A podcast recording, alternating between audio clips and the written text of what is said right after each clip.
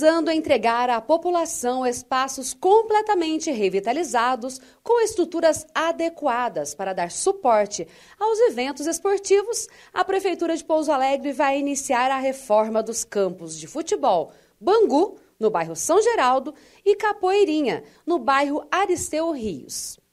A previsão é que as obras tenham início ainda neste mês de abril. A licitação para as obras seguiu a modalidade tomada de preços e o tipo menor de preço por lote. A abertura dos envelopes dos concorrentes foi realizada no último dia 15 e a empresa vencedora foi a Torre Alta.